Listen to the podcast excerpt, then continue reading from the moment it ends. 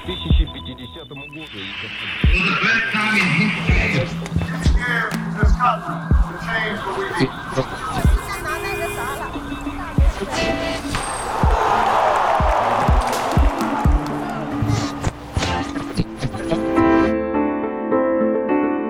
Bonjour, c'est Myrna. Bienvenue dans un nouvel épisode de l'histoire au jour le jour.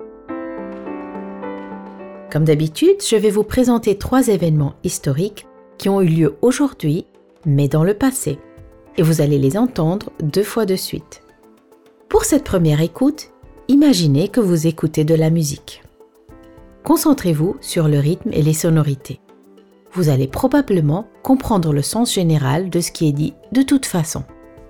Alors, que s'est-il passé ce jour dans l'histoire?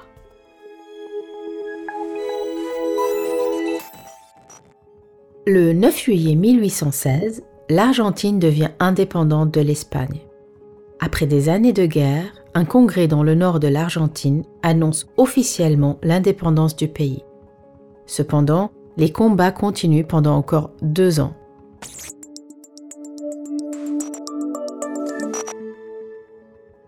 Le même jour, en 1927, le poète franco-sénégalais David Mandessi Diop naît à Bordeaux. Il est principalement connu pour sa participation au mouvement littéraire de la négritude dans les années 1930, 40 et 50. Ce mouvement, initié par des écrivains francophones d'origine africaine, était ouvertement opposé au colonialisme et utilisait la littérature pour transmettre une nouvelle fierté noire.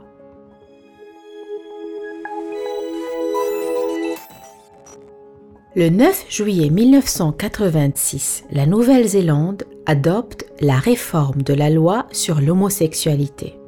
Après l'adoption de cette réforme, les relations sexuelles entre hommes ne sont plus un crime. Pour la première fois dans le pays, les hommes pouvaient avoir des relations entre eux sans risquer des poursuites judiciaires.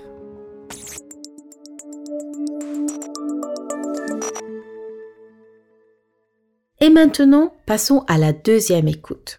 Cette fois-ci, vous pouvez plus vous concentrer sur la signification des mots et des expressions.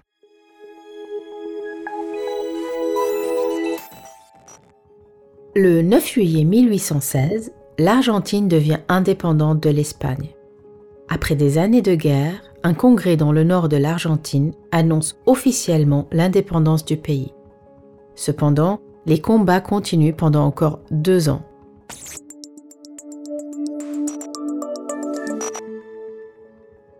Le même jour, en 1927, le poète franco-sénégalais David Mandessi Diop naît à Bordeaux. Il est principalement connu pour sa participation au mouvement littéraire de la négritude dans les années 1930, 40 et 50. Ce mouvement, initié par des écrivains francophones d'origine africaine, était ouvertement opposé au colonialisme et utilisait la littérature pour transmettre une nouvelle fierté noire.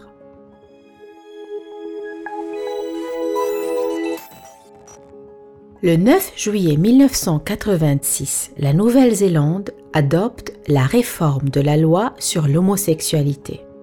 Après l'adoption de cette réforme, les relations sexuelles entre hommes ne sont plus un crime. Pour la première fois dans le pays, les hommes pouvaient avoir des relations entre eux sans risquer des poursuites judiciaires.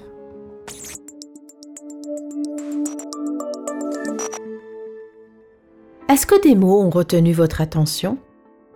Un congrès est une réunion de personnes qui prennent des décisions importantes sur des questions nationales ou internationales. Dans ce contexte, initier signifie débuter, commencer quelque chose une réforme et un changement, la correction d'une règle, d'un fonctionnement. Enfin, les poursuites judiciaires sont les actions que la justice lance contre une personne qui a fait quelque chose d'illégal.